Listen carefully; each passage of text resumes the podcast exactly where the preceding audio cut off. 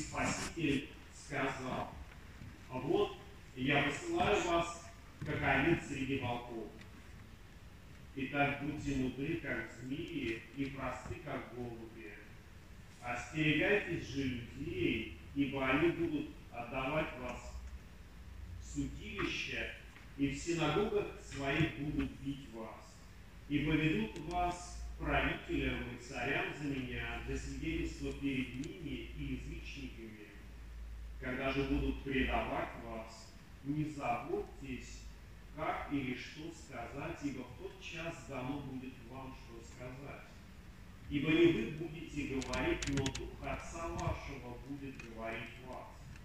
Предаст же брат брата на смерть, и отец сына, и восстанут дети на родителей, и умертвят их, и будете ненавидимы всеми за имя Мое, претерпевший же до конца спасется. Аминь. Это Святое Евангелие. Слава тебе, Христос!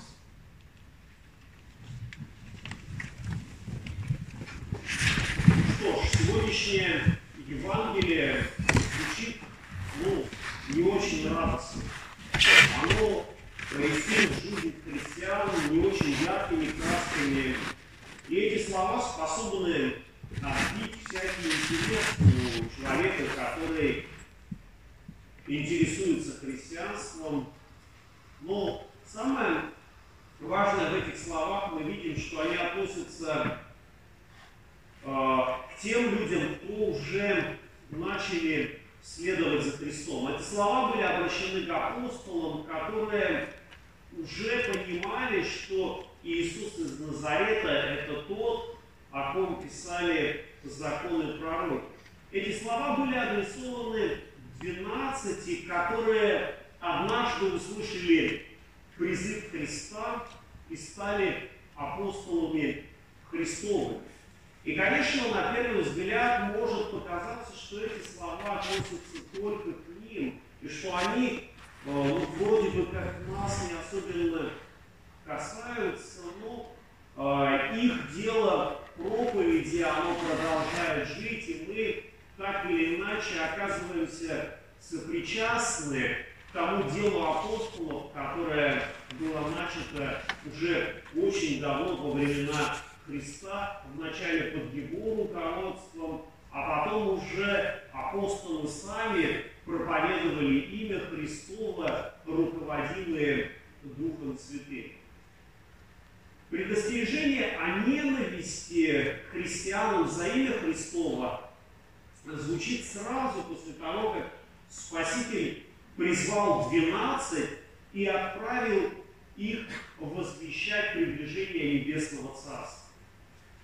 И возвещать это а, царство нужно было в пределах израильского народа. Возвещать приближение царства нужно было среди тех людей, которые когда-то уже читали Священное Писание, которые его знали хорошо, которые, в принципе, ожидали пришествия Царства Небесного. И, э, конечно, э, очень странно звучит, что люди, которые ожидали приближения Царства Небесного, будут ненавидеть тех, кто возвещает им его, будут предавать друг друга и судить, и бить. И это, по крайней мере, звучит очень странно, э, потому что ожидается несколько иная реакция от того, что э, хорошая, благая весть была возвещена, и, наверное, этому следует возрадоваться. И когда апостолам было возвещено о том, что они должны идти в израильский народ и возвещать Царство Небесное.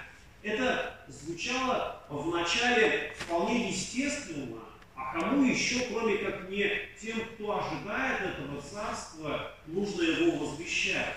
И когда в нашей жизни происходят какие-то хорошие, радостные события, а, и мы хотим ими поделиться, кому мы будем Э, звонить прежде, кого мы будем радовать этими событиями, конечно, своим родным, может быть, папе, маме, э, мужу, жене, брату, сестре, друзьям.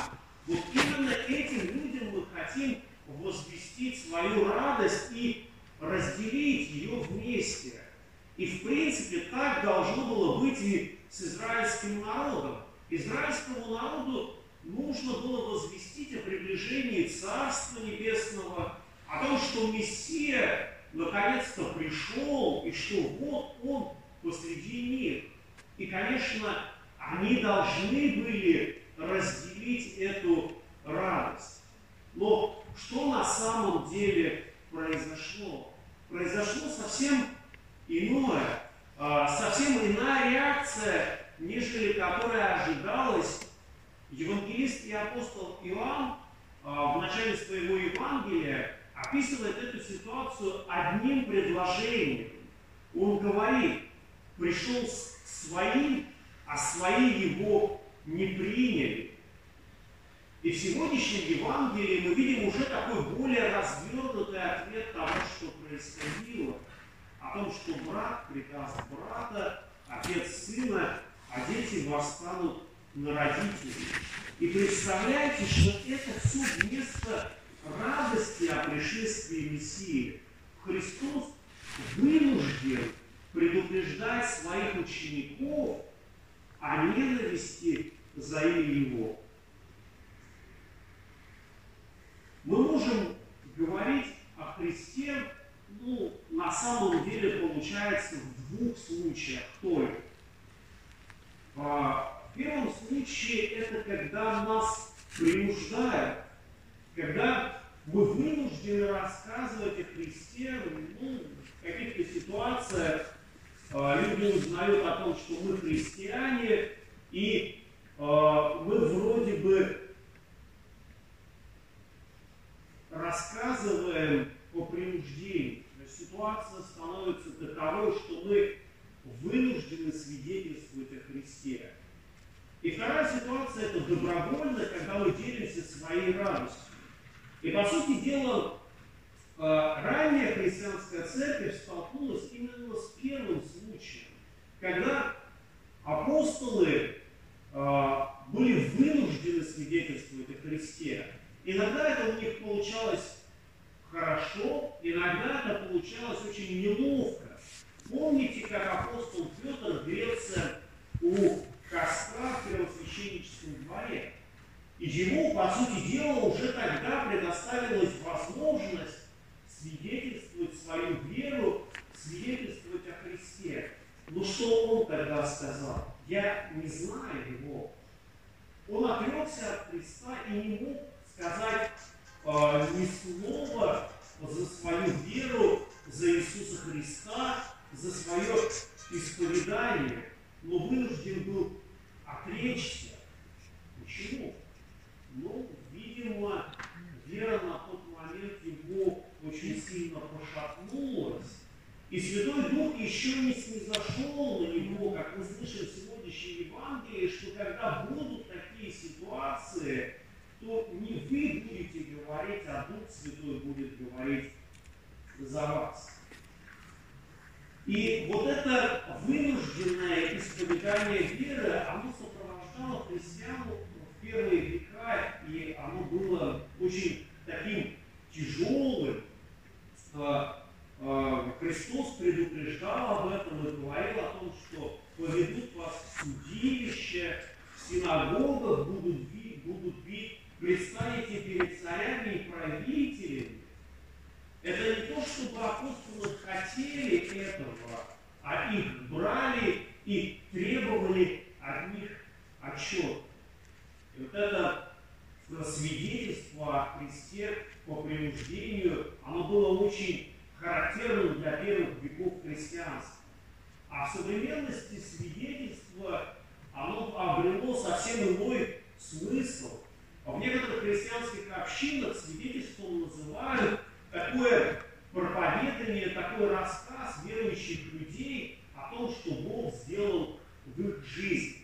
И это происходит обычно в общинах, в такой благоприятной среде, где люди разделяют наши э, взгляды, разделяют нашу веру и с охотою и радостью принимают наше свидетельство. А вот свидетельство ранних христиан, оно было абсолютно иным. Оно было в тяжелых обстоятельствах, среди людей, которые их ненавидели, которые не разделяли их взгляды и готовы были применять насилие для того, чтобы люди отреклись от Христа. И то свидетельство о Христе, оно могло стоить э, жизни, порой стоило э, жизни христиан. Не случайно на греческом Мартию э, это мученик, э, и Мартирус это свидетель. По сути дела, это однокоренные слова, которые показывают, что если кому-то удостоилось свидетельствовать о Христе, то, скорее всего, он будет мученик. Но некоторые люди выживали, и они становились исповедниками, именно на них держалась христианская церковь. Конечно, в первые века христианства многие считали за честь пострадать за имя Христова, отдать свою жизнь, а исповедники пытались сдерживать эти мотивы ревностных христиан, которые готовы были отдать свою жизнь за исповедание Христа. И руководители общин, они говорили о том, что не надо мученичество. И вот это мы видим в сегодняшнем Евангелии. Христос говорит, будьте просты, как голуби, и мудры, как змеи. Вы все равно оказываетесь как овцы среди волков, и поэтому не надо э, лезть на рожон и не надо искать специально мученичество. Если Господь даст вам такую возможность, то тогда не переживайте, Господь будет сам свидетельствовать за вас. И, конечно, э, прошли годы, когда э, христианам уже э, не требовалось такого исповедания веры, такого свидетельства о Христе, в котором они должны были отдавать свою жизнь. И для первого такого начального опыта проповеди о апостолам была предложена, казалось бы, такая благоприятная дружеская среда, те, кому было верено Слово Божье, те, которые ожидали пришествия Мессии, кто слышали о великих делах Божьих, но вот они-то в основном и э, не уверовали по слову апостола.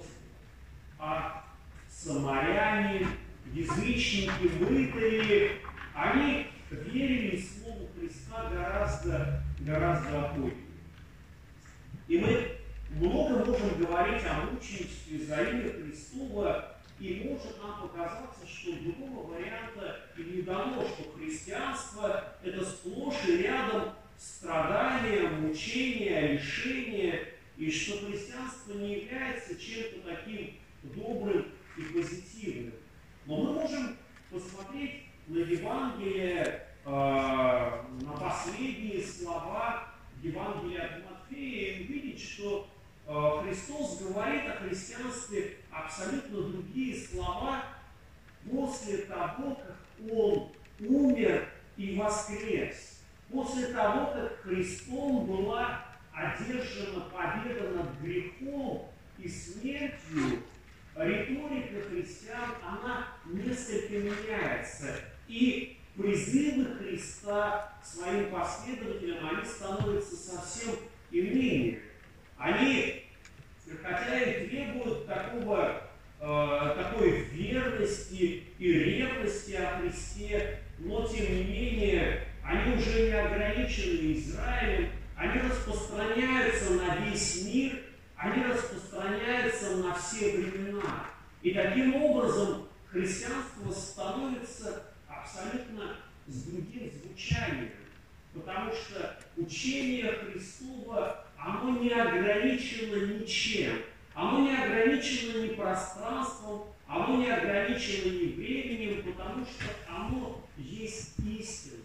Оно приносит настоящую свободу тем людям, которые готовы ее принять, которые готовы сбросить узы греха и принять спасение, принять жизнь вечную, которую дает нам Христос.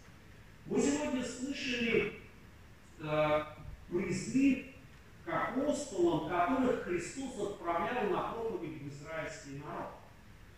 А в конце Евангелия от Матфея мы можем услышать великое поручение, которое он дает своим ученикам, когда он вознесся и вот это совсем другие слова. Христос говорит, дана мне всякая власть на небе и на земле. Итак, идите и научите все народы, крестя их во имя Отца и Сына и Святого Духа, уча соблюдать все, что я повелел вам. И все я с вами во все дни до скончания века. Этот текст называют великим поручением. И он адресован к апостолам, ко всем следующим поколениям христиан. И в нем, конечно, мы видим абсолютно другое звучание. Христос говорит о том, что Ему дана всякая власть на небе и на земле. И, конечно, для проповеди Евангелия Христова это должно звучать воодушевляюще. И это должно звучать воодушевляюще не только для тех, кто проповедует, но и для тех, кто слышит проповедь. Потому что власть Христова, она действительно велика, и Христос оказывается властью и над грехом, и над смертью, и поэтому нам с вами абсолютно нечего бояться. Те грехи, которые, возможно, нас тяготят, те грехи, которые составляют неудобство в нашей жизни, они гложат нашу совесть, мы их можем преодолеть силою Христову, Его воскресением и проповедью Евангелия, потому что Христос дал своим ученикам такую власть уже после воскресения, Он сказал, кому простите грехи, кому простятся. И это действительно должно нас воодушевить, должно нас ободрить, потому что Евангелие Христова обладает великой силой. И Христос утешает еще своих учеников, говоря о том, что Он э, с нами во все скончания века. Это означает, что Христос, Он находится рядом. А, он находится вместе с нами по тому пути, по которому мы идем. И Христос неоднократно уже и предупреждал своих учеников о том, что Он не оставит сиротами, что о том, что даст Святого Духа Утешителя. И в одном месте Он говорит, где двое или трое собраны во имя Мое, там я посреди вас. И вот осознание того, что Христос посреди нас, оно действительно наполняет сердце радостью, оно наполняет сердце верою, потому что это прекрасно, что Господь Иисус, Он не просто в страницах Священного Писания, а Он находится посреди нас. Как в свое время Он был посреди своего народа, как в свое время скиния собрания была поставлена посреди израильского народа по пути в землю обетованную. Так как Христос пребывает вместе с нами по пути в Царство Небесное. И, конечно, сейчас нам открыто гораздо больше, нежели апостолам, которые слышали слова о ненависти за имя Его. Мы услышали и слова утешения о том, что Христу дана вся власть, о том, что Он с нами во все дни до скончания века, но Э, тем не менее, иногда мы все-таки вынуждены свидетельствовать о Христе и давать отчет. Как мы слышали в сегодняшнем Евангелии, э, э, будьте готовы с внешними обходитесь благоразумно, Слово ваше да будет всегда с благодатью приправлено солью, дабы вы знали, как отвечать каждому. Потому что иногда люди действительно нас спрашивают. Апостол Петр тоже об этом говорит в своем послании. Он говорит такие слова. Будьте всегда готовы будьте всегда готовы всякому требующему у вас отчета вашему уповании дать ответ с кротостью и благоговением. И это тоже очень важный момент, потому что у каждого христианина, по сути дела, должна быть такая готовность, когда люди спрашивают о вере, о Христе, не растеряться и не сказать о том, что ну, в нашей церкви есть проповедники, которые могут вам рассказать. И вот есть книга, где все написано, но каждый христианин, по сути дела, должен быть готов отдать ответ с кротостью, со смирением, и, как сказано, ответ, приправленный солью, с некоторой мудростью, чтобы людям было понятно, что есть христианство, кто Христос и почему мы стали верующими. И пусть Господь дарует каждому из нас мудрости, чтобы мы оказались Ему верными, верными в том призвании, которое Он нам а, определил. Каждый на своем месте, каждый на своем, э, своем жилище, родным, близким, друзьям, знакомым, которые задают порой нам вопросы о христианстве, чтобы мы знали, что ответить. И у нас есть утешение о том, что Дух Божий будет говорить. И поэтому нужно молиться о том, чтобы Святой Дух пребывал с нами.